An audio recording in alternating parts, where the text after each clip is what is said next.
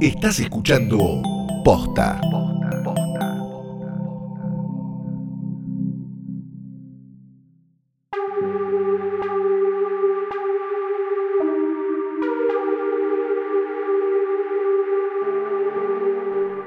¿Cómo andan esas siestas por Tython? Qué bueno verte de nuevo, Nevarro. Abrazo para todos en Concordón y un placer tenerlos de vuelta. Camino, bienvenidos a un nuevo episodio de Es una trampa. Bebé Yoda, mi nombre es Fiorella Sargenti. Yo soy Luciano Banchero desde la galaxia de Es una trampa, este podcast de Star Wars.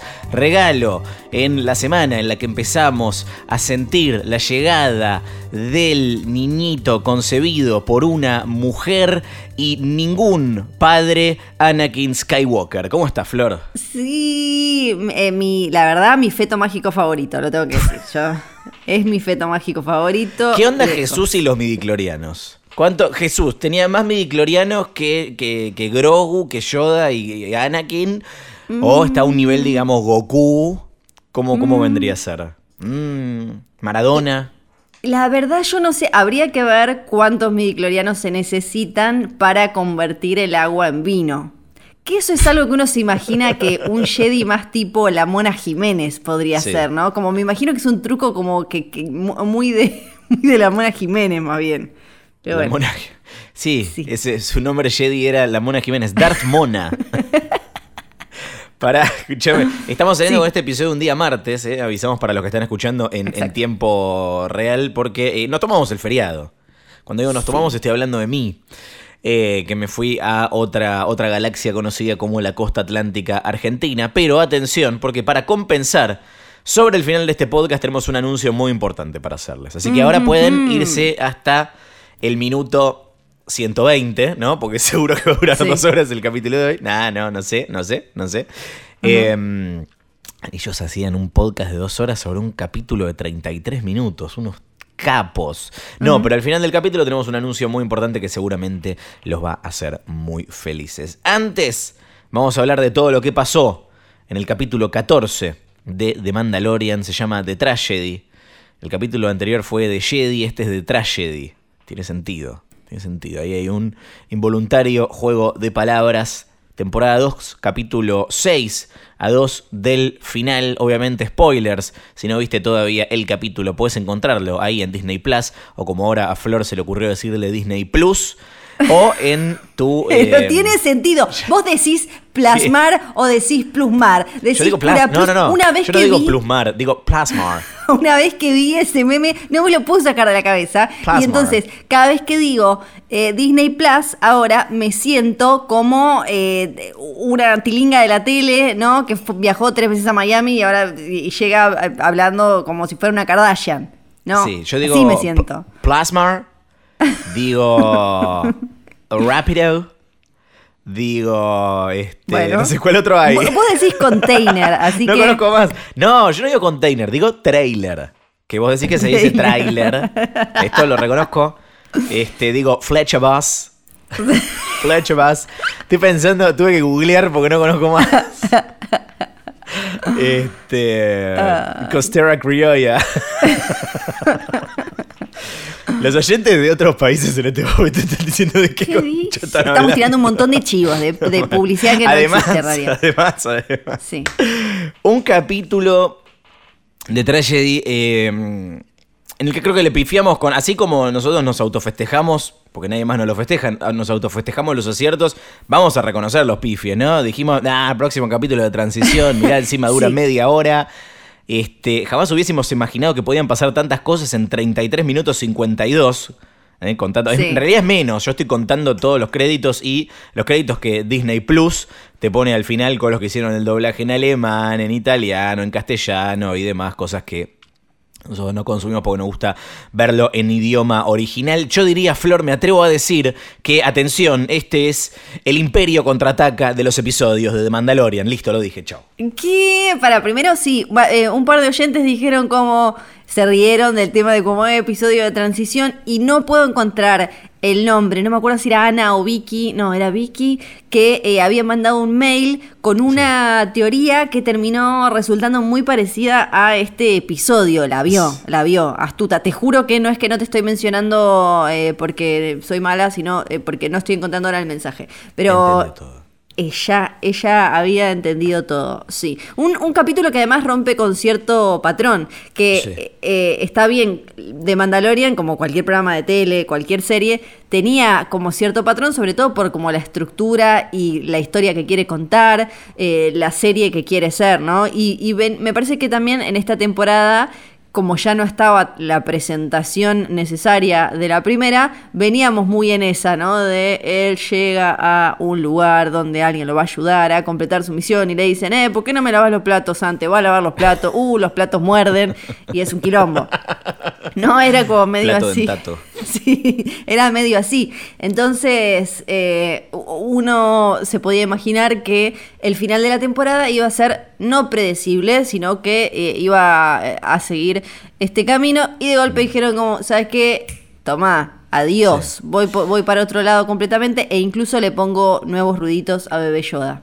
Oh, ¿Viste que hace nuevos ruiditos? Estoy, eh, estoy devastado. Eh, ¿Por qué digo que es eh, el, tipo el Imperio contraataca? Porque es un capítulo que deja a nuestros héroes en un lugar de incertidumbre total, al igual que ese mítico final del episodio 5 en el que justamente también Boba Fett de quien hablaremos extensamente en este capítulo, se llevaba a Han Solo a un eh, destino eh, trágico, ¿no? Congelado en carbonita, en una de las eh, imágenes más devastadoras. Acá lo único que faltó fue que congelen a Yoda bebé y lo hagan palito de lado, que me hubiese roto completamente, pero...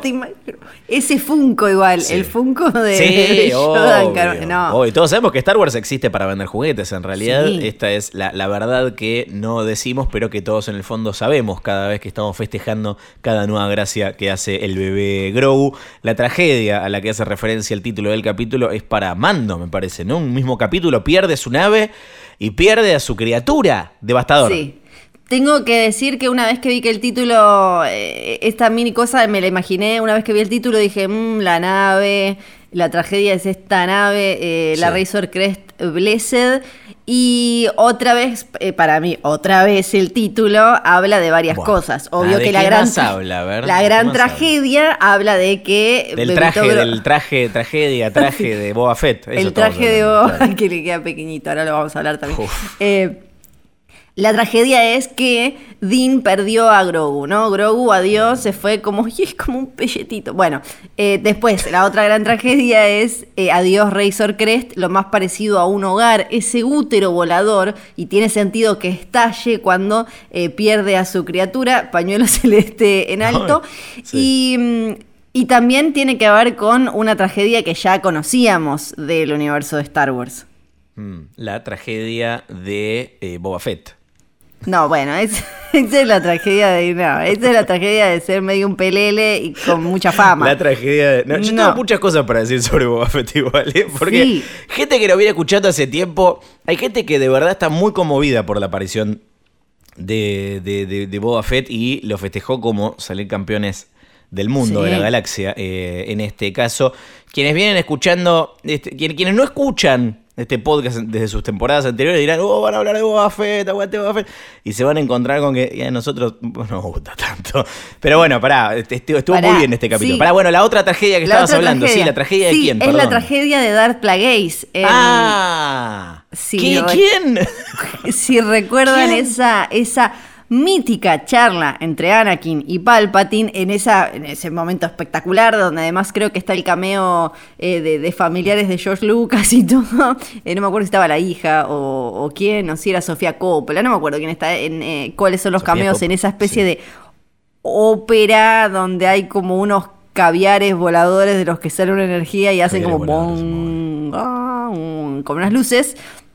Y ellos no le están dando bola a lo que pasa en la hora, bastante maleducados, y están hablando y eh, Palpatine aprovecha para em, llenarle la cabecita de ideas a Anakin contándole la tragedia de Darth Plagueis y guardándose, viste, como para la revelación que él era el, aprendiz este. Darth Plagueis es eh, básicamente el que arranca todo esto de dar vida con midiclorianos, entonces tiene sentido que aparezca mencionado en este episodio en el que eh, se hace de eh, Grogu en, el, en un episodio después de que nosotros nos enteremos que están eh, tratando de hacer justamente eso. Eh, entonces tiene sentido que hablen de The Tragedy of Dark Plagueis the Wise, que como, como le cuenta era este Sith Lord que era muy super capo y que había logrado dar vida con midiclorianos y que podía ser, y ahí le dice como podía ser que sus seres queridos no se mueran. Y Anakin que lo único que le importaba era, no sé por qué, la vida de la madre, la vida de que se queden vivos, que se queden vivos, que se queden vivos todos, todos vivos, todos vivos. ¿Vivo? Sí, todos vivos, todos vivos. Y dice como, ah, esto está buenísimo. Y después le dice, lo único a lo que le tenía miedo este buen hombre era a perder su poder. E irónicamente lo perdió porque lo cagó matando su aprendiz mientras dormía. Y después era como en la canción de, de Los Pimpinela con con Diango, que dice al final, ese hombre soy yo, le dice como, ese hombre soy yo. No, pam, pam, pam, pam, Es una trampa, el único podcast del mundo en el que eh, se puede meter una referencia a los Pimpinela hablando. Pero saben que queda bien. saben que queda bien. Entonces, eh, sí. Sí. También eh, hace referencia a eso para mí. Sí, este, una vez más me siento el boludo del podcast, ¿no? Como pasaba siempre en Hodor, donde vos habías leído los libros y yo decía, mira qué interesante. Ni lo había, acá yo digo, vi todas las películas, leí los cómics, leí los libros. Ni puta idea, jamás se me hubiese ocurrido vincularlo con lo de Dark Plagueis. De hecho, yo todavía estoy pensando, el nombre Dark Plagueis suena medio. ¿Lo conoces a Dark Plagueis? ¿Qué Dark Plagueis? el que te puso. No sé, no sé, estoy fascinado, Flor. Estoy fascinado. Pero, ni lo había pensado, ¿eh? Ah, para mí reba, reba, por ahí porque y ahí además es como bastante espectacular porque como quien no quiere la cosa terminás conectando un montón de, cuestiones desde la, basura de Tross hasta las precuelas y esta, esta serie de manera creo yo bastante orgánica y, sencilla. Bien. En el buen sentido. Sí. Los responsables de esta tragedia, un John Favreau, a quien estamos acostumbrados a ver porque escribió casi todos los capítulos de esta temporada, y Robert Rodríguez, ¿eh? el también conocido como el director de Alita. Arre, que no la vio nadie. No, ¿La viste? No, yo no la vi. No, vi. ¿La vi? No, vi pedazos nomás. Y mira que las vi casi todas, la de. La sí, lo entrevisté. Sí. A ah. Robert Rodríguez eh, lo, entrevisté, pero solo nos habían mostrado un poquito. Y mm, después lo entrevisté dos veces a él. Me siento muy eh, vieja profesional porque entrevisté un montón de gente de Una de este esas dos cosas es cierta, Flor. sí. Entrevisté a Migna, entrevisté a John Favreau, entrevisté a Filoni, entrevisté a Robert Rodríguez. A Pedro. años.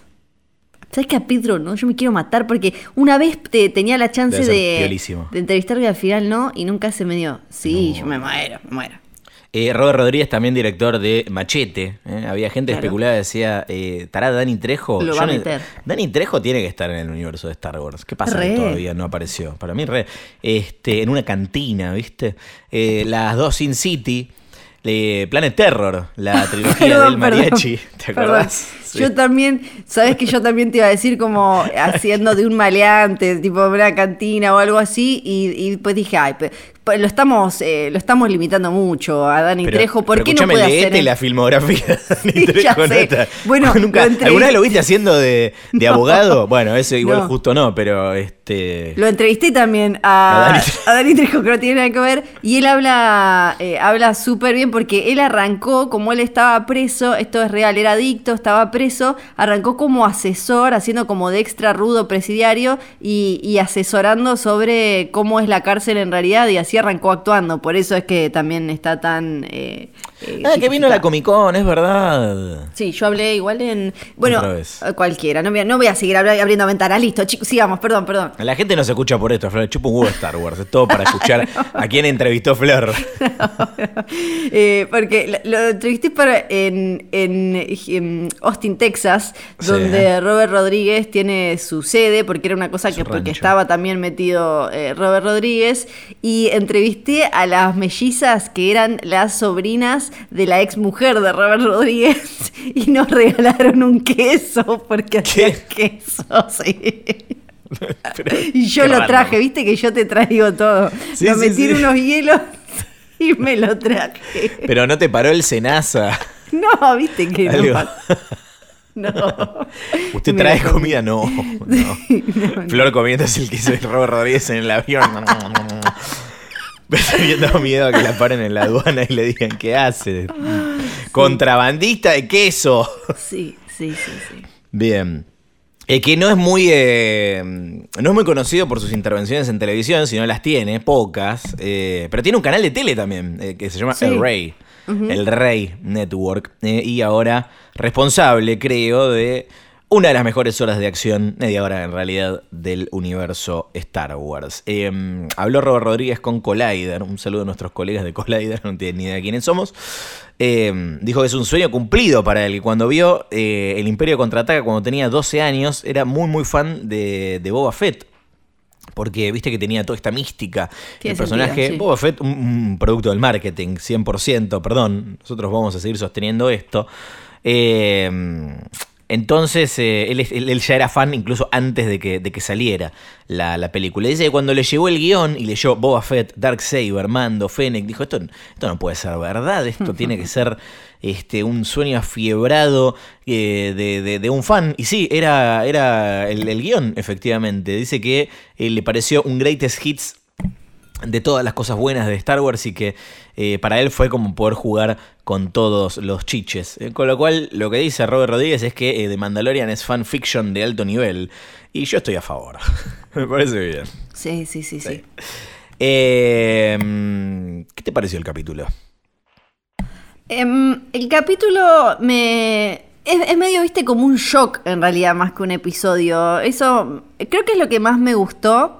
Que se, se rompiera tanto el patrón y que incluso sea eh, como una especie de puente hipercargado de acción, ¿no? Porque desde la duración hasta cómo se va dando todo, eh, tiene una estructura a- apresurada, pero sin que eso lo, le baje la, calidad. Es como me parece muy astuto el capítulo en cómo maneja su acción y sobre todo lo que más me gustó, y creo que ahí también eh, Rodríguez tiene mucho que ver y está muy acertada su selección para que él se haga cargo de este episodio, que es, eh, a mí en general, cuando es eh, casi puramente acción, un poco me aburre, pero tiene tantas cosas muy listas en cuanto al desarrollo de esas escenas, de esas peleas, que no, no, no, no me no perdí el, el interés o, o la, la emoción en ningún momento, porque creo que justamente eso que logró, encontró formas de ir sorprendiendo no solo con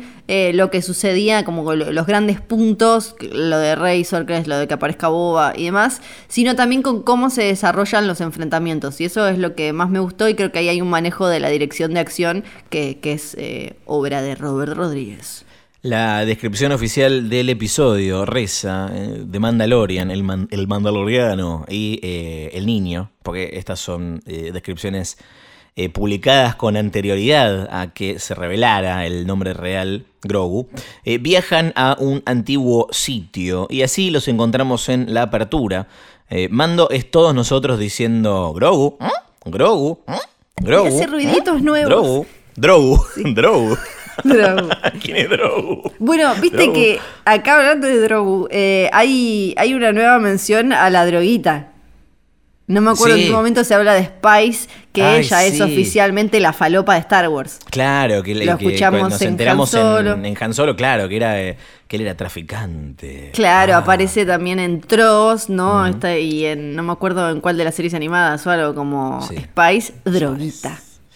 eh, acá queda claro que mm, Mando está absolutamente subcalificado para entrenar a, a Drogu, le vamos a decir Drogu de acá en más, Sí. porque lo único que hace es tirarle la pelotita, ¿viste? ¿Te imaginas? Sí, el entrenamiento. Ay, por favor, sí. Tomá, Grogu, Grogu, ¿eh? tomá la pelotita. ¿Viste que hay una teoría de la pelotita?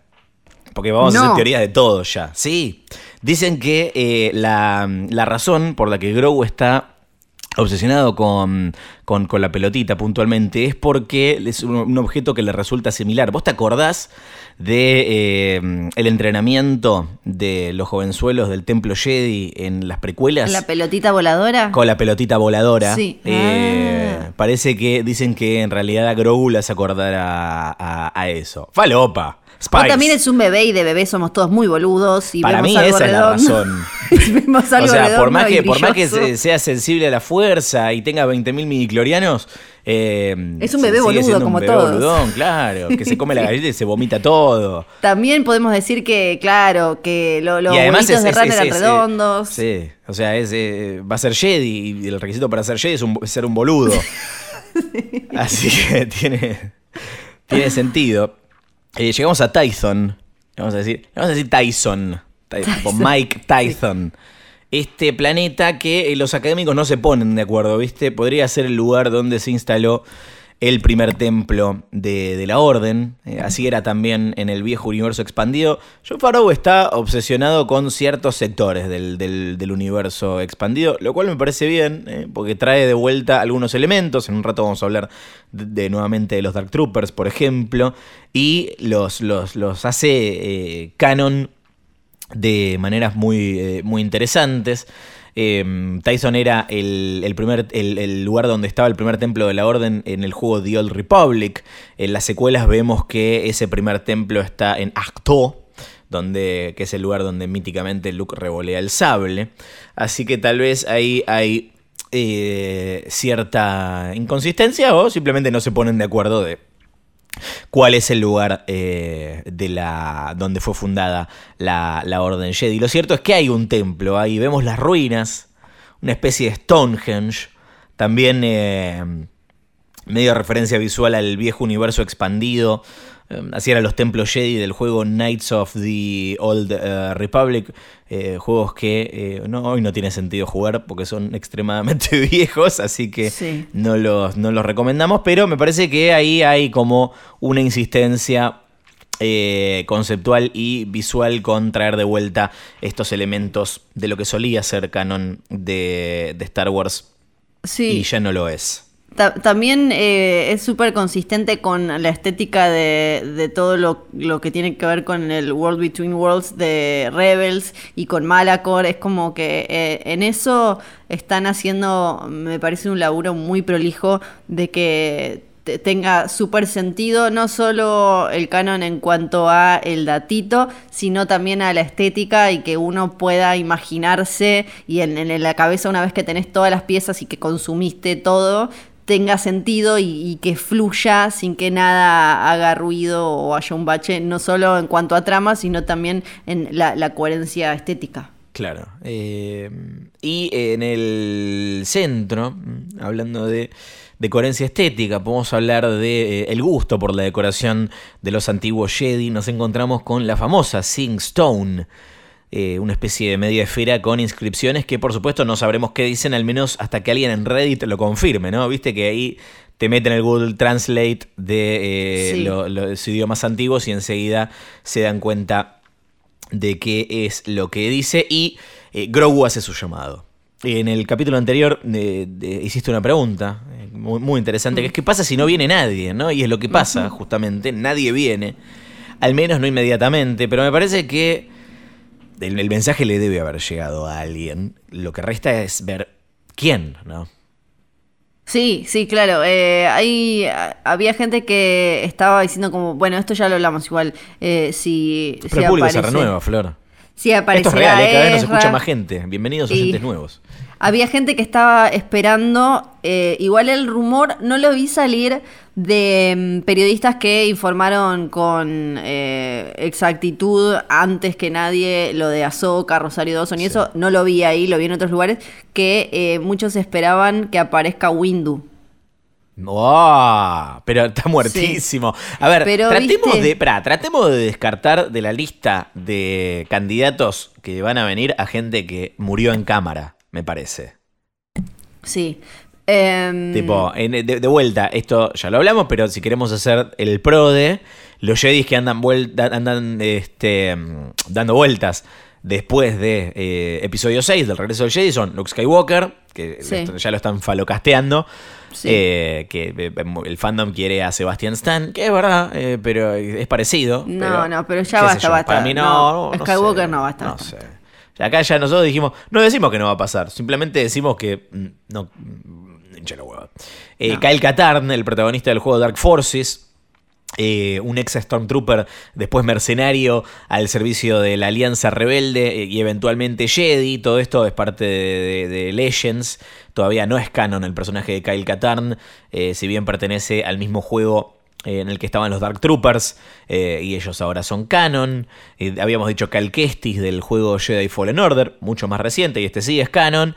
Dijimos Ezra Bridger, que hay que ver qué pasa con el personaje, él seguramente vuelva, pero no sabemos, o sea, tiene mucho sentido que sea él, porque estaría todo alineado para que eh, Ahsoka, Traun, eh, la, la ficha que falta ahí es la de Ezra. Y eh, está, hay gente que dice que podría ser Yaddle la que aparece. ¿Te imaginas? Sí, eh, que, que también vi la teoría eh, de que, que dice que, bueno, esto sería muy Star Wars, ¿no? Donde todos son hijos y primos, eh, hijos de primos, eh, hijo de Yoda y Yaddle, ¿no? Ves a dos de la misma especie y necesariamente tienen que procrear, eh, lo cual sería vago. Pero tampoco Bueno. podemos decir que eh, no ha pasado en este Si universo. la antes. chabona esa cuyo nombre ya me olvidé cómo se llamaba, Hanna, Yana, no sé, era Sí. hija, puede llegar a ser hija de Lando.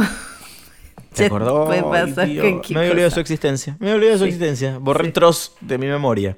Sí. Eh, no. Que Yaddle eh, murió en una historia del universo expandido, pero eh, en, en el canon eh, no continuó su, su, su historia. eh, así que Eh, podría tener raro. sentido. Sí. Sí. es muy raro lo de Yaddle porque, bueno, eh, algo dijimos cuando Ahsoka no la menciona, Sí. porque no, no, o sea, apareció en las precuelas, ¿no? Y eh, todo lo que apareció en la, eh, en la saga original, en las películas, se mantiene, no están reescribiendo Claro. nada de eso. Entonces, sí, para mí en algún momento en el universo expandido actual van a resolver eso, aunque sea con una línea como tipo, bueno, le dio gonorrea y se murió, o lo que sea. No sé por qué se me ocurrió gonorrea No, bien, la pobre. Gonorrea. Eh, pero me, me parece que lo van a resolver de alguna manera porque es, es demasiado hacerse los boludos, como, che, había otro, había otra. Salvo que vayan y reediten las precuelas y las saquen. Y puede ser, y te ponen a un Yo tengo la sospecha, si a mí me preguntás si va a aparecer en algún momento en esta historia, yo creo que sí. Eh, pero el hecho de que no la haya mencionado Ahsoka también me hace pensar un poco que no. Así que eh, antes de que podamos seguir ponderando todas estas cuestiones, vemos llegar una nave icónica que vimos por primera vez en el Imperio Contraataca, llevándose a un Han Solo en Carbonita. Estamos hablando de la Slave One. Hay que ponerle Slave a tu nave. decir, Ya está Comandada. hecho. Sí. Paréntesis, perdón. Paréntesis, ya está sí. hecho el edit con I'm a Slave for You, con Boba Fett llegando con la nave, por favor. Por favor. de que paso le decíamos feliz cumpleaños a Britney. Sí. Eh, y eh, comandada por eh, quien hasta hace poco era el mandaloriano más famoso de este universo, el mismísimo Boba Fett. Boba Fett que eh, aprovechemos para recordar... a mí me genera sentimientos encontrados, no me acuerdo eh, bien, seguro ya lo hablamos, pero yo estoy, cada año que pasa estoy, estoy más viejo, obvio, esto es una redundancia, pero hacemos este podcast hace cinco años, era un joven treintañero lleno de ilusiones que nunca había vivido una pandemia. eh, y hoy la verdad que ya no me acuerdo ni de qué hablamos en el capítulo anterior. Así que tu postura con respecto a Boba Fett. Mi postura es que me divierte, eh, ya an- antes de, de toda la información de Rebels y eso, me divertía como el concepto misterio, o sea, si en general si tenía que comprarme algo, si tenía que ya arrancaba así como Flor una- mercantilista.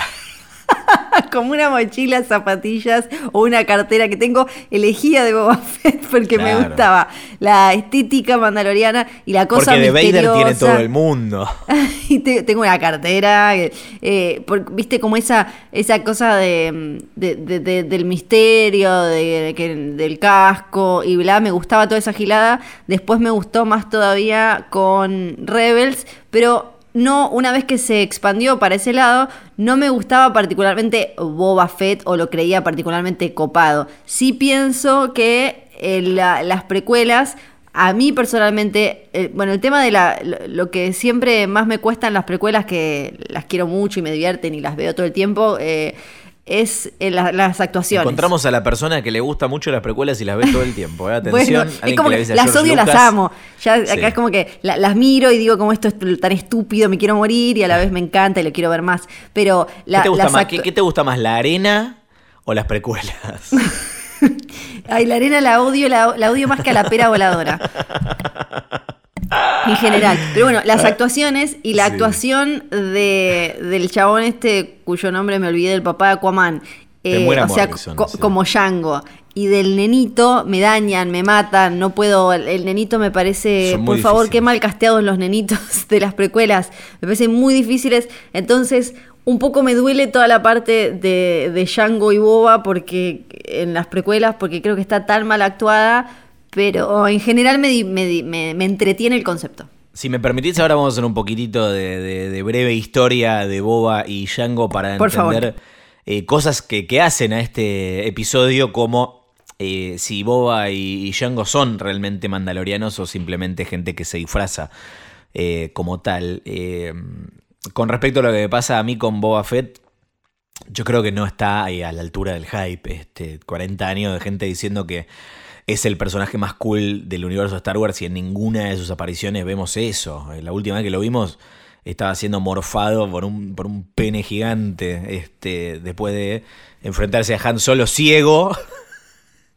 tipo, que se agacha, que básicamente se agacha y Boba Fett se cae adentro de la Aparte fosa. cae- es un cae sketch como- ponía Franchella. Sí, cae como en un TikTok de una joda que le hiciste a, a tu tía, eh, a tu Sí. tío. Es tipo tremendo cae. Eh, dice George Lucas en el. En, el- en los comentarios de los DVDs, ¿te acordás qué lindos que eran del DVD de eh, episodio 6? Eh, Boba Fett era apenas otro de, de- de estos minions, de estos secuaces, otro cazarrecompensas, otro tipo malo, pero se convirtió eh, en un favorito. porque tuvo una, un rol muy chico, pero tenía una presencia muy grande. Imagínense todo esto eh, dicho con la característica voz de George Lucas. Me parece que los personajes enmascarados tienen ya de por sí como un halo de, de misterio alrededor. Eh, pero creo que Favreau y, y- y- y Rodríguez le dan al personaje en, en- en esos minutos en los que aparece con la armadura.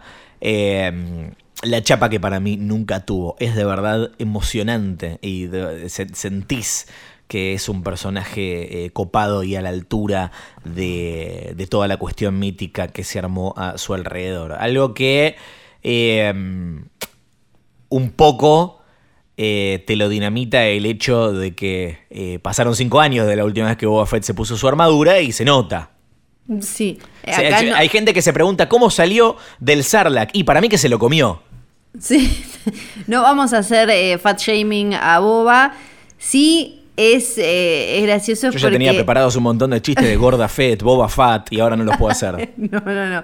Eh, pero es gracioso porque nuestro cuerpo se expande cuando crecemos ya la, la caja, se te viste y algo que te, aunque peses lo mismo, no es una cuestión de eso, pero es un poco como, eh, es bastante simpático como Winnie Pooh tratando de entrar en su remerita, ¿no? Como me va a entrar y le queda toda, le queda toda separada con la pancita, me da como mucha ternura. Eh, hay una frase que es clave en este capítulo. Dice eh, Boba, I'm a simple man making his way through the galaxy, like my father before me. Soy un simple hombre haciéndose camino en la galaxia, como mi padre eh, lo hizo antes que yo. En referencia a algo que dijo eh, su padre, Django, la primera parte de la frase, y lo que dice Luke en el regreso del Jedi. I am a Jedi like my father before me, soy un Jedi como lo fue mi padre. Eh, Django Fett que Eh, también eh, fue interpretado por el actor Temuera Morrison, como decías, lo vimos en, Aquaman. Y lo vemos por primera vez en episodio 2, el ataque de los clones, donde los clones del título son justamente clones de Django. Eh, ¿Te parece que hacemos un poco de historia? Sí. al principio del capítulo mencionabas el planeta Concord Dawn, que es donde nació nuestro amigo Django Fett. Al igual que Boba fue un cazarrecompensas, reconocido en su momento como el mejor de la galaxia, algo que no pasó inadvertido por nuestros queridos amigos los Sith, y específicamente de eh, un tal eh, conde Dooku, que le dijo, se acercó un día, imagínate la escena, che, ¿no crees que te clonemos? Y eh, Django le dijo, ¿cuánto hay? Y Dooku le dice, 20 millones de créditos. No, ah, no hagan la cuenta de cuánto es eso en, pesos argentinos porque eh, se van a deprimir. Y eh, así se convirtió Jango Fett en la base del gran ejército de la República, esta armada de clones que enfrentaron a los droides separatistas en lo que se conoció como justamente The Clone Wars, la guerra de los clones, aunque sabemos que su propósito último era exterminar a los Jedi con la Orden 66 ejecutada por Darth Sidious Palpatine, lo que lo lleva a convertirse en eh, emperador. Y después estos, eh, estos clones son los primeros Stormtroopers. Así que la, la importancia de Jango Fett en el universo de Star Wars es eh, incalculable. Para mí dañado por malas decisiones de casting y torpeza narrativa, pero eso no quita que sea un, actor eh, importantísimo en, eh, la, en la historia de, bueno, de toda la saga de las, de las nueve películas. Por eso ahora eh, en, un ratito quiero hablar un poco de la todo el estilo de pelea de Boba en este capítulo contra los Stormtroopers que me pareció espectacular, pero también recordemos que era parte del pago el pibito, o sea, ahora en una realidad en la que estamos debatiendo como alquiler de, de, vientres que obviamente ya existe, adoptar un embrión y qué sé yo, este, a este le pagaron con un pibito, con un clon que crió como su hijo. Eh, mucho antes que, bueno, mucho antes que Palpatine estoy sacando las cuentas como, sí, estoy sacando las cuentas con el, papá clon de Rey y, demás y siempre Star Wars, no, mambitos con los padres que terminan en guerra, muerte, sangre en todo el mundo. Sí. Imagínate, claro, y pide un clon, porque son todos clones. Eh, la diferencia con Boba es que es un clon no alterado, porque los otros clones crecieron rápido, se desarrollaron enseguida y este mantenía la edad y fue creciendo. Y el coeficiente, la autonomía. Y le salió casa recompensas también. Sí, sí, no, es que tampoco le, le, mostró un universo demasiado, demasiado grande, ¿viste? Entonces le quedó ahí el otro con la idea fija y el mambito con el papá. Siempre todos con el mambito con el papá, ¿qué hacía papá? Quiero hacer lo que hacía papá, ¿dónde está papá? ¿Quién lo mató? ¿Cómo murió? Bueno, él duda sobre quién lo mató, no tiene porque vio la cabeza rodar de papito. Em, cuando vemos por primera vez en el Imperio contraataca a Boba Fett, eh, está trabajando, que en realidad no es la primera vez, ahora vamos a aclarar eso, está trabajando para el Imperio y Vader le encomienda encontrar al Millennium Falcon, a cambio lo deja quedarse con Han Solo para llevárselo a Java de Hat para cobrar la recompensa que había sobre su cabeza. Pero esta no es la primera aparición de Boba Fett. Eh, Boba Fett aparece por primera vez en el especial de Navidad de Star Wars, en el Star Wars Holiday Special, en una secuencia animada que sigue siendo lo mejor del especial. Escuchen eh, bajo su propio riesgo, el especial que le dedicamos. Aclaramos eh, por las dudas que esto no es canon, no es eh, oficial. Y después George Lucas lo, en uno de esos truquitos, lo agregó retroactivamente en las ediciones especiales de episodio 4 de New Hope, donde lo vemos en el encuentro de Han Solo y Jabba de Hutt en el hangar, que está de adorno, básicamente, no hace nada en esa, en esa escena. Esto es muy interesante. Ah, en el capítulo anterior hablamos de David Prowse, eh, uno de los actores que interpretó a Anakin Skywalker barra Darth Vader, pero eh, a Boba Fett también lo interpretaron varios actores. Originalmente eran dos en el Imperio Contraataca, aparece tres segundos y son dos actores, un tal Jeremy Bullock y otro tal John Morton, les mandamos un abrazo. La voz era de otro actor, un tercer actor llamado Jason Wingrin. En las reediciones o sea, las ediciones especiales, después de las precuelas, la voz la hace Temuera Morrison, porque claro, es un clon, tiene la misma voz. En su aparición en episodio 4, la insertada retroactivamente, lo interpreta un diseñador de Lucasfilm llamado Mark Austin. Y el joven Boba, que vemos en episodio 2, Boba Bebé, es Daniel Logan, que después es el que le hizo la voz en las series animadas. Y en esta ocasión es nuevamente eh, Temuera Morrison. Eh, me cansé de solo decirlo. sí. ¿Cuándo fue, Flor, la última vez que lo vimos a, Boba Fett en, pantalla? Bueno, algo mencionamos antes, lo vemos básicamente muriendo de forma muy, muy, muy estúpida. Y ahí es donde empieza un camino que es como el boba de Schrödinger, ¿no? Una, eh, una cosa así, entre. Este, con, con, dos cosas: está vivo, no está vivo, cómo está vivo, qué está haciendo, y el otro hermoso camino de si los Fett eran mandalorianos o no eran mandalorianos, eh, con el, universo expandido un poco más cercano. Y hay, durante estos días, desde la reaparición de Boba oficial full, el, a partir del viernes pasado, del último capítulo, montón de gente que realmente, en general, debo decir, los videos que vieran de chabones de como 40 años, sí, muy traumados porque habían estado durante toda su infancia creyendo que eh, estaba, que, que, era mandaloriano, después resulta que no, ahora sí, gente que lloraba, y lo mismo con el tema de vivo, muerto y qué hizo en ese tiempo. Mm, sí, algo que todavía eh, eh, desconocemos. Eh, me encantaría sentir por Boba Fett las cosas que siente esa, esa gente, pero simplemente no, me, no, me, ocurre. Em,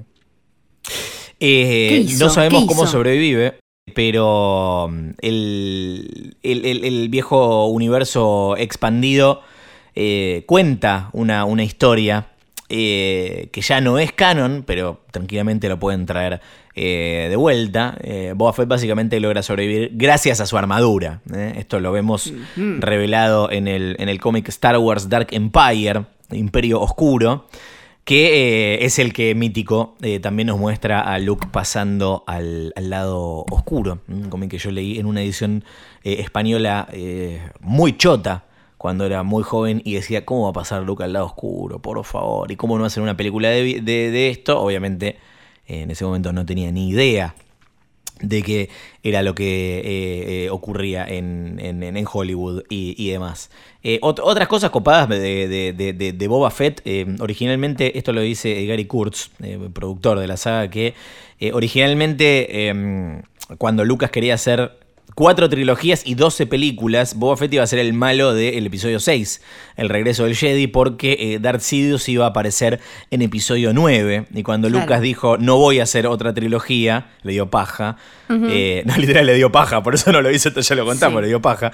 Em, eh, el personaje de, Boba Fett fue em, reducido considerablemente. Todo esto igual son cosas que para mí después se inventan, ¿viste? Andás a ver. No, Boba ah, Fett. Creo que habla mucho de, cómo es Star Wars y cómo se fue desarrollando el universo, eh, el ejemplo de Boba Fett, ¿no? De cómo eh, en, el sketchbook en el donde apareció por primera vez, que era bastante parecido, pero que eran como unos super comandos, que eran eh, tropas del sistema mandaloriano, después cómo se fue transformando en como, no, bueno, es un chabón que fue juntando después eh, en, la segunda temporada de Clone Wars, cuando incluso Filoni dice, a mí me dijo George Lucas que este hombre no era mandaloriano, gente oh, llorando, ¿cómo no? Viví toda una mentira. Eh, ya estaban, eh, ya habían llorado porque toda la cuestión que era un clon y demás, drama,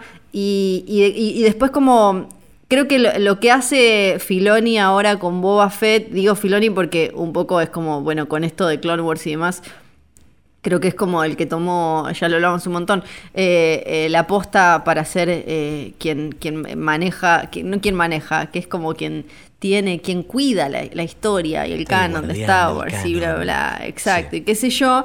Creo que es una evolución consciente y una, una progresión que no desentona y que incluso Ahora, con esta nueva información que tenemos gracias a la serie, lo que hace es eh, ayornarla y algo que a Lucas le gustaba mucho y acá siempre lo comentamos, y, le da también, la acerca a la coyuntura, la acerca a los temas actuales, lo, acerca al mundo de hoy, así como también eh, no es, eh, Mandalor no es lo mismo ese pueblo ario, ahora vamos a hablar un poco más de eso también, ese pueblo ario que se ve en Clone Wars a lo que se ve en Rebels y cómo se le busca también la, excusa a todo eso para que funcione y para mí funciona. Funciona. Eh, Boba le, muestra a Mando un holograma de, su código, estos códigos que, son como este como el, el, DNI, como la sube. Sí. Eh, que tienen información sobre los individuos, que los vimos acá este, usados para eh, identificar fugitivos, los cazarrecompensas los usan también para, encontrar a sus objetivos y eh, obviamente, como, como decíamos, hay gente que ya logró descifrar este código que está escrito en mandaloriano y dice las palabras Foundling, Mentor, Jaste, Father Fett y Boba Fett. Eh, los foundlings, ya, hablamos de esto, es, este término mandaloriano para escribir a los huérfanos que fueron eh, adoptados por eh, los guerreros de, de, Mandalor. El mentor Jace probablemente hace referencia a Jaster Merrill, que es el mentor de Jango Fett en el viejo universo expandido. Es, y bueno, eso no es Mandaloriano, Flor. Bueno, para mí es un poco de lo que se trata la serie, ¿no? Y, eso me parece como súper interesante. Tanto cuando mm. habla de. cuando habla de, los Jedis, en el caso de Ahsoka y en el caso de Drogu. Drogu. como, como con los mandalorianos, ¿no? Me parece que es. Eh, ¿Qué significa ser eh, un Jedi? ¿Qué significa ser un mandaloriano? Es, eh, eh, es como, como, vos lo. cómo seguís las reglas o lo que haces con el poder que te da ese título, ¿no? Me parece que es eso, es aferrarse a este set de normas y dogmas que, me, que me tiran de arriba o el cómo manejo yo eh, la, potencia, el poder, la responsabilidad que viene con este título que se ve en la galaxia, que ser mandaloriano significa un montón de cosas. Me parece que es eso. Y si, vamos como a la cuestión más purista, cuando en Clone Wars aparece este primer ministro Almec ah. que es medio, es medio nazi, y ahí es cuando aparece Mandalor como medio con todos rubios y qué sé yo, y ahí es donde se dice, este, este tipo no era mandaloriano, era como un simple bounty hunter que agarró y se dijo que era mandaloriano. Uno puede, puede pensar eh, con toda razón que este chabón Almec era en realidad como un extremo purista, no de las, no de las normas y las creencias mandalorianas, sino de, la, de la, cuestión como más eh, racial y demás. Por eso su Mandalor se veía de esa manera y que entonces por eso para él un foundling no es un verdadero mandaloriano, ¿no? Porque porque no era nacido y criado, era tipo Corte a Benedetto citando a Almec en el programa de Fantino. Claro, claro, me parece que eh, de ahí sale y entonces, eh, y, ya con toda la historia que tenemos, porque también cuando dice como mi papá luchó en la guerra civil mandaloriana, ¿en cuál de todas, hermano? Porque tienen un montón ustedes, son un quilombo. En todas.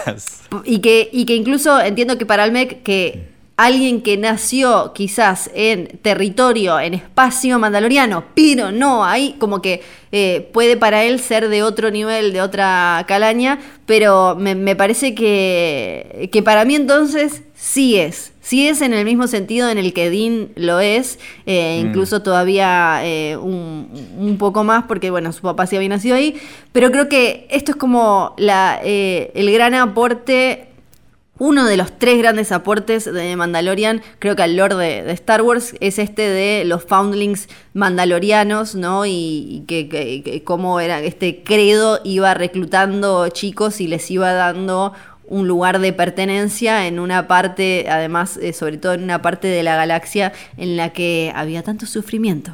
Sí, y de vuelta hay que admirar eh, la manera en la que atan estos, estos cabos que, estaban, que estaban sueltos eh, de tal manera que no solo no entorpece la, la- la trama, sino que la, la- potencia. Eh, no es que separan, separan a, a- Bueno, igual. Iba a decir, no separan a decir vos sos mandaloriano y literalmente separan a decir vos sos mandaloriano, pero resuena, es algo que, que- que- que tiene sentido. Es como tipo, sí, o sea, está- están reivindicando a Boba Fett y a, y a, y a Jango Fett. Y hablando de, de reivindicar, eh, vengo a, eh, así como hace un rato dije que eh, le había pifiado en mi pronóstico de que este iba a ser un episodio de transición, eh, vengo a confirmar que tenía razón y la figura misteriosa que aparecía junto a Fennec Shand en el episodio 5 de la temporada anterior era efectivamente Boba Fett. Y yo decía, no, no, Sí, sí. es Juan Carlos, no, es otro. ¿Sabes qué, Flor? Tengo razón. ¿Fue así? No, no fue, fue tan así. No, no fue fue así. tan No me acuerdo así. Más o menos así. No, me que. Boba Fett que eh, de alguna manera eh, ad- adquirió en algún momento de su ilustre biografía la habilidad de hacerte intestinos de Terminator. No, no me, no me Sí. terminó de quedar claro qué es lo que le hizo a Fennec Shand, pero, pero bueno, ahora tiene una, una panza divina, ¿no? Tiene una panza divina y mm, bueno, la él playa usa malla enteriza. Él tiene como uno de esos ganchos de la Sand People que anda- se los debe, se debe haber comido alguno porque no sé qué, qué está comiendo en Tatooine todo este tiempo y le rompe cabezas de Stormtroopers con eso. Y mm, ahora con su pancita, sobre todo con su pancita robótica y ni hablar cuando se tira eh, cuando se tira para abajo y sigue tirándole tiritos a los Stormtroopers y demás, se parece bastante, me doy cuenta recién ahora la, la estética a la de Sam Whistle, esa, mm, la, ¿te acordás la cazarrecompensas que quiere, que tiene que matar a, mm, eh, a Padme?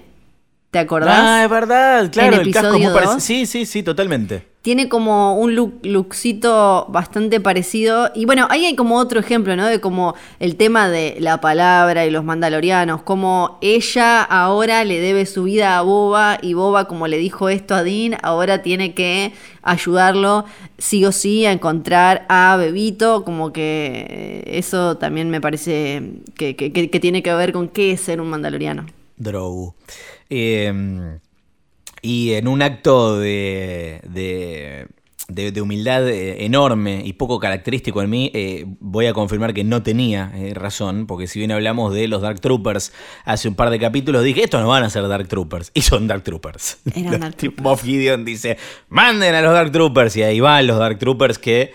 recordemos que también tienen su origen en el universo expandido, en este juego del año 96, Dark Forces, eh, que es un juego de primera persona tipo, tipo el Doom, eh, de la época dorada de LucasArts como desarrolladores de videojuegos, recomendamos una vez más que escuchen el episodio dedicado a los videojuegos de Star Wars de la temporada anterior de Es una trampa con nuestro querido y admirado amigo Damián Silverstein. Eh, acá eh, son como una especie de, de- de Iron Man falopa, ¿no? Eh, Sí. Estos responsables del secuestro de Yoda bebé y de uno de los momentos eh, más eh, devastadores del, del capítulo. ¿Viste al final, eh, cuando muestran el, el concept art, la carita que tiene eh, Drogu cuando se lo están llevando? que Ay, como. Es, es terrible, si no lo vieron, véanlo porque es tremendo. justo, eh, bebé, justo tenías que empezar a dormir tu siestita de, de post fuerza cuando, cuando vienen los cosos, los bichos esos. Es o sea, chiquito, no sabe. pero, no che, pero qué complicado. Ah, em, hablando de eso, el momento mariposa, otra cosa que Ah, sí. me pareció espectacular es que aparecieran las mariposas azules que curiosamente son un tema en, en el universo de Star Wars. Además de que quedó el meme increíble, ahora podemos usar a bebé Yoda diciendo is this a no sé cuánto. Las eh, mariposas azules, o sea, tienen su propia entrada en Wikipedia y cosas así. Aparecen, eh, aparecieron en Rebels más de una vez, aparecen en, en la novela Aftermath, me parece que de- dos veces. Es como, es un- son mariposas un nada tema. más. Me parece, ya te digo dónde más aparecen. Em, en Clone Wars, en mínimo dos capítulos, en varios cómics, en Battlefront, em, mariposas azules, además, en general. Que uno puede decir como, bueno, la mariposa suele significar como eh, renacer eh, y, libertad y un montón de cosas así. Y además justo estas son azules, que es un color fresco, que suele significar eh, un cambio en la suerte o alegría por la vibración del color y qué sé yo. Acá para mí, de alguna manera, lo que vienen a, señalar es este cambio en, en Grogu de tener que aceptar que, que él tiene mucho midicloriano y que tiene que, que puede manejar la fuerza. Está zarpado en midiclorianos y que puede manejar la fuerza, ¿no? Viste como al principio que está medio medio reticente a hacerlo y después termina y ya al final del capítulo, bueno, ahora le vamos a hablar lo que sucede, pero eh, para mí tiene un poco que ver con eso y después te voy a decir qué es lo que más me intriga del futuro de Drogu. Bueno, está muy bien. Este, sobre, mm, sobre el final del capítulo volvemos a, Nevarro, donde Cara Dune ya es un oficial de la nueva república y se tiene que portar bien, tiene que seguir las reglas. Llega Mando y le dice, necesito que rompas las reglas. Se llevaron a Drogu. Necesito que me ayudes a encontrar a Mix Mayfield. Y todos dijimos, ¿quién? Ah, el pelado. el pelado. Eh, Mix Mayfield es un mercenario, le conocimos en The Prisoner, el capítulo 6 de, la temporada 1, que estuvo al frente de, em, del asalto a la nave prisión. Por supuesto, ahora está preso él y hay que sacarlo. Eh, o al menos contactarlo. ¿Para qué? Para, eh, para que ayude a encontrar la nave de Moff Gideon y, así poder rescatar a, Yoda Bebé. Eh, por cierto, ese capítulo de Prisoner eh, lo escribió y dirigió Rick Famuyiwa, que es eh, quien escribe el próximo episodio, escribe y dirige.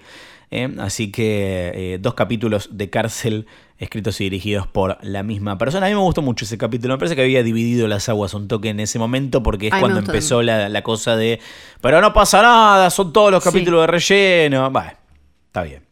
¿A vos te había gustado? No me acuerdo. A mí me gustó un montón. A mí también. Eh, y ahora sí, llegamos al final del capítulo en el que eh, vemos a, a Grogu eh, jugando con los Stormtroopers.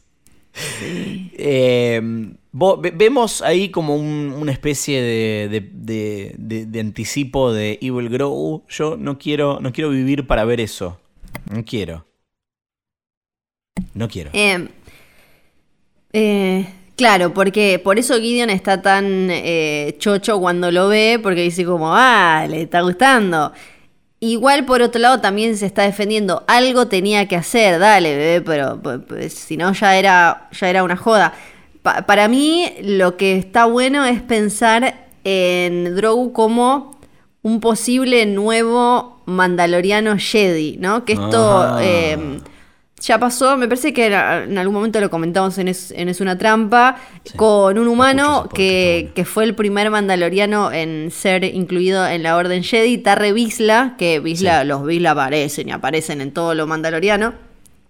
Em, entonces me, parece, em, me, parece, y es el, es el de el sable oscuro, o sea que tiene que ver eh, mm. directamente con, esta serie. Em, y entonces me parece que puede ir algo como por ahí. Como eh, él puede, puede llegar a convertirse en una especie de híbrido Jedi mandaloriano. Eh, y, creo que eso estaría bueno. No mm. sé me asusta, como decías vos, lo de el lado oscuro, y que se haga mal, o qué sé yo. Sí, creo que ahí hay como en el combo Mandaloriano Jedi puede haber, y con cierta influencia de Ahsoka, que no digo que, tenga que aparecer un montón y qué sé yo, sino simplemente como espiritualmente, ya con lo, con lo que le, le, enseñó el rato que estuvieron juntos, que ahí puede haber algo que esté bueno como una, una cosa nueva que sale de las dos mezclas, que no tiene por qué ser estar del lado oscuro o no.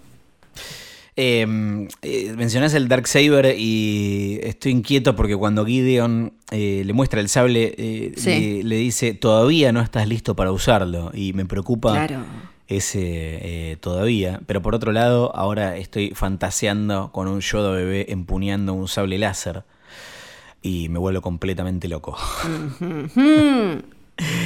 y la, de la mano con la pregunta de cómo va a ser Yoda bebé si apenas puede agarrar una galletita y una pelotita para agarrar un sable láser. Mi pregunta más candente del capítulo es ¿de dónde sacó el imperio esposas tan chiquititas? Ay, sí, son como todo pipi pipi, ¿cómo se la pusieron? Imagínate, ¿dónde está el que hace las mini espositas? Como Claro. Seguro que es uno, que tiene esclavo ahí laburando, ¿no? En un Techi, taller. Claro, que está haciendo ahí sus mini espositas. Y tendrán en todos los talles, y además, para los que tienen tipo tentáculos y esas cosas, tienen como de diferentes maneras. Sí. ah, Como que tenés que decir cuál es la tener, especie. eh, tenés que tener varias, varios modelos. Sí, sí, sí. Un, un montón, un montón. Bueno, y me gusta.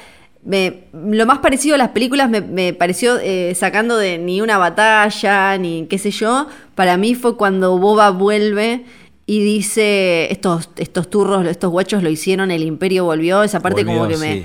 me pareció súper emocionante y está buenísima. Me quedé em, con algunas Igual que se hace, ¿no? Que eh, eh, se llevaba fantástico con el imperio. tipo, le Sí. daba, le daba los mejores laburos. Sí, sí, tal cual, tal cual.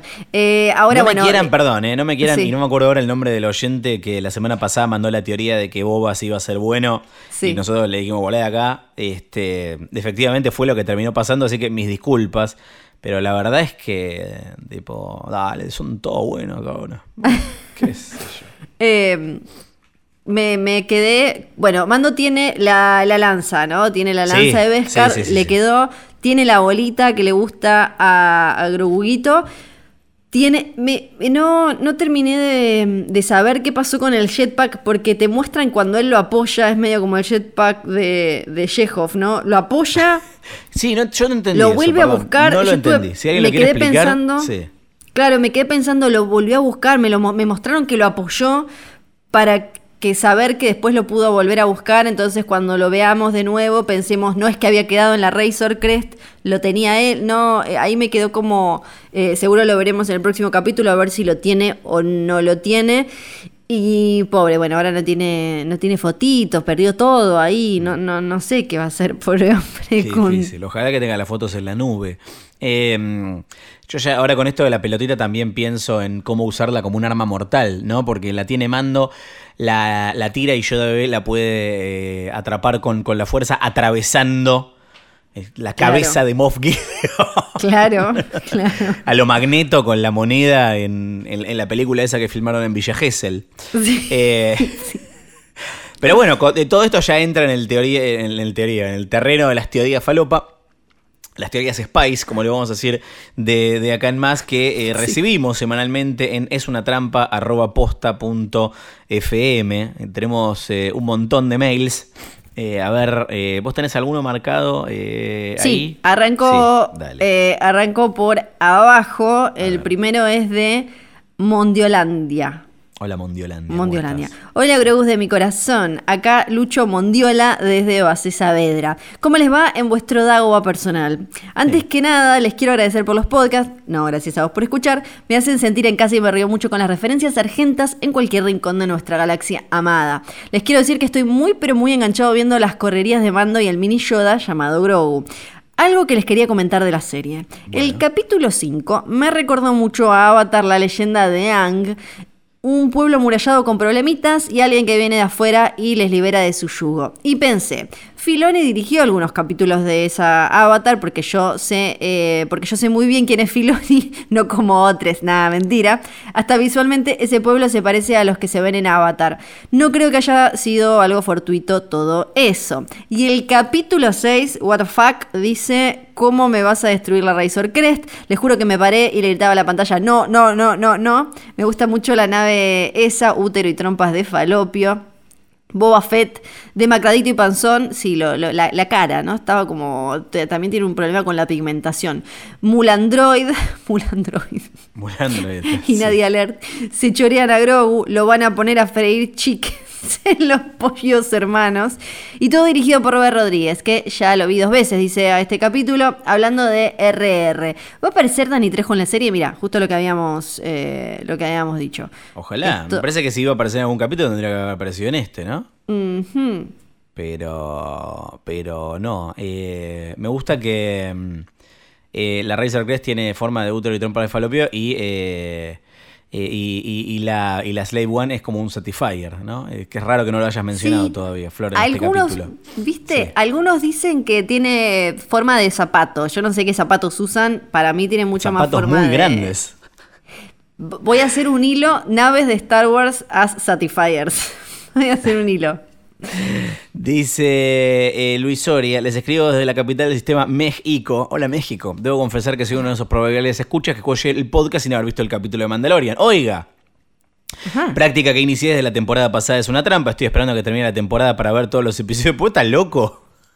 Con mi prueba gratis de Disney Plus, pero como uno yo no puedo entrar a Twitter sin que le spoileen hasta el desayuno, prefiero escuchar yo de bebé para entender la conversación y que al menos los spoilers sean detallados y de calidad. Bueno, gracias. Sí. Por otro lado, debo decir que no me gustó el nombre real de Yoda Bebé. Si John Favreau me hubiese pues- pedido mi opinión, yo lo habría llamado Iabod. Bueno, Bien. no solo empieza con Y como los otros dos miembros de su especie que conocemos hasta el momento, sino que además es una contracción de Iabod, que es un anagrama de Baby Yoda. Mira mira Ah. Llámame Disney y tengo más ideas de dónde vino esa. Está muy bien.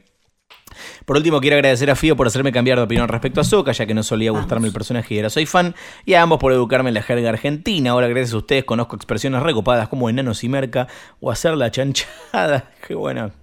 La Ajá. influencia de este podcast. Eh, me despido mandándoles un saludo. Espero pacientemente su resumen de los últimos capítulos y el especial de Navidad de Lego. El especial de Navidad de Lego, vamos a hablar como corresponde, en Navidad. Sí, claro que sí. ¿Qué más? Ignacio, buenas tardes. Es la primera vez que les escribo, pero vengo escuchando todos los episodios desde que los descubrí hace un par de años. Hacen un programa excelente. Muchas gracias. Con respecto al último episodio del mando, entiendo que los grandes personajes de otras series, películas juegan de visitante y está perfecto que sea así. Sin embargo, imaginaría que Boca Tan podría tener más participación en base a su búsqueda del sable oscuro. Leí por las redes que para esta temporada no volverían, así que podría ser algo a ver en la tercera. Ahora, ahora voy a comentar algo de eso. Por otro lado, como com- comentaba Luciano, la nueva trilogía de Timothy Zahn sobre eh, Tron está muy buena y amplía bastante el universo de la saga. El mes pasado salió la traducción del último, pero todavía no se consigue en Argentina. En inglés, sí. Mi teoría falopa sería que Luke se lleva a Grogu a su academia y vuelve a sobrevivir, ahora de la masacre de Ben Solo, recibiéndose como el usuario de la fuerza más suertudo de la galaxia. Él siempre sabe cuándo ir al baño. Gracias, this is the way. Sí, lo de Boca Tan también tiene que ver con que Sasha Banks, la actriz que hace de Cosca Reeves, dijo que eh, había arreglado para un solo episodio esta temporada. Oh, oh, oh, Entonces, oh. Sí. por lo menos si aparece Bocatan, no aparece, no, no, no estaría junto a su gente. Ah. Así que podemos imaginar que no, porque ¿por qué iría sola? No sé, sería raro. Ya hay eh, demasiada gente, me, me parece, igual. Eh, ¿No? Tipo, se están armando los, los Avengers, como Sí. decíamos. Ah, Sí. ah, los Avengers. no, Le mandamos un abrazo a Lichi, que dice, seguro ya llegó mil veces este mail, pero Yaddle muere en una misión entre episodio 1 Ah. y episodio 2. Ahsoka era como mucho mm, bebé y tiene sentido que no lo haya conocido. Esto es verdad, pero en el universo expandido, en las Legends, en lo que ya no está en continuidad. ¿eh? Eh, es cierto lo que Ahora- menciona Lichi, pero eso no es parte del canon de Star Wars post compra de Disney de Lucasfilm.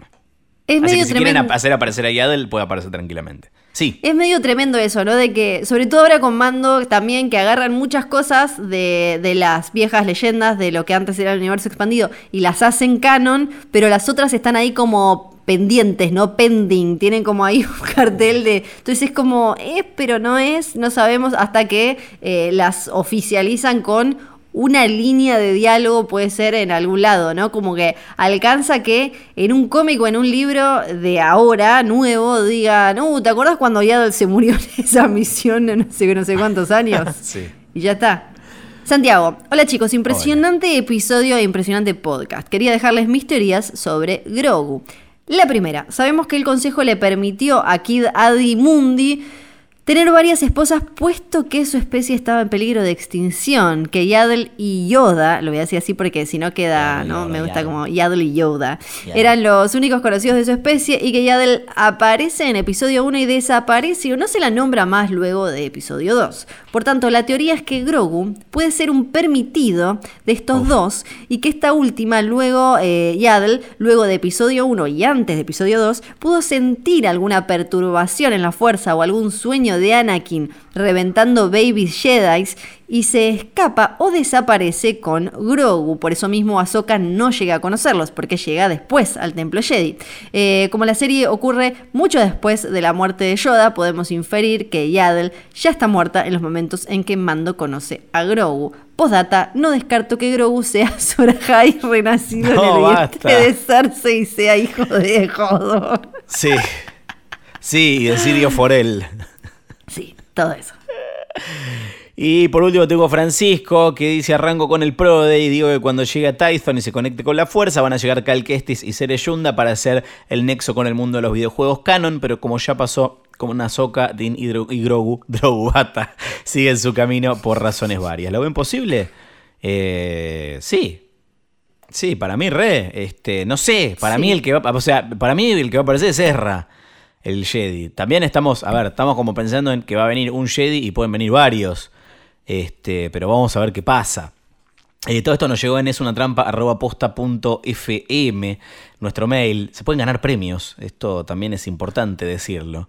Eh, se pueden ganar 20 millones de créditos y la posibilidad de eh, quedarse con un clon no alterado de ustedes mismos o de la persona que ustedes designen. Promoción válida en todo el territorio nacional y la galaxia, excepto Tierra del Fuego. Es una trampa arroba Y ahora sí, quiero hacer un anuncio muy importante, Flor. Sí. si estás lista para contar lo que tenemos para revelar. Eh, este episodio sale tarde en la semana, lo cual también le da más tiempo a la gente que no vio el capítulo para ponerse al día. Pero a partir de esta semana, y cuando digo a partir de esta semana me refiero a este viernes, es una trampa edición Yoda Bebé saldrá cada viernes, el mismo día que salen los capítulos de Mandalorian. ¡No lo creer! ¿Qué? O sea, los quiero despiertos, 8 de la mañana viendo el episodio. Total es fin de año, nadie te va a pedir ese informe que todavía entregaste, ese otro coso. Ya está, ya eh, no, no importa nada, te despertás a las 8 de la mañana, ves el episodio con un desayuno piola, tipo, date un gustito, un desayuno piola, y después... Después escuchás el capítulo mientras, no sé, te bañás y después eh, te, haces el que laburás, porque fin de año y no, no laburamos del todo. Digámoslo, digámoslo así. No laburamos del todo. Eh, así que nos vamos a reencontrar este viernes. ¿eh? En Spotify, Apple Podcast, Google Podcast, Deezer, la aplicación donde nos escuches para analizar todo lo que ocurra en el episodio 15, el episodio 7 de la segunda temporada el prefinal de temporada de, de Mandalorian. Manden sus teorías y preguntas por mail y nos reencontramos el viernes, Flor. ¡Eh! No falta nada, no falta nada. Te, distraes un segundo y ya estamos. Ya está, y ya está. Y, recuerden que, la fuerza los acompañe. ¿Y qué más? Eh, para, era.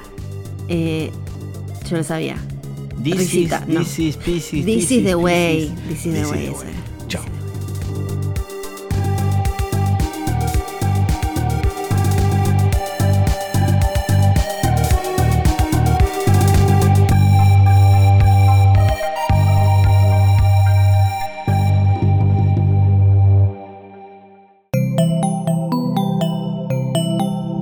Estás escuchando Posta.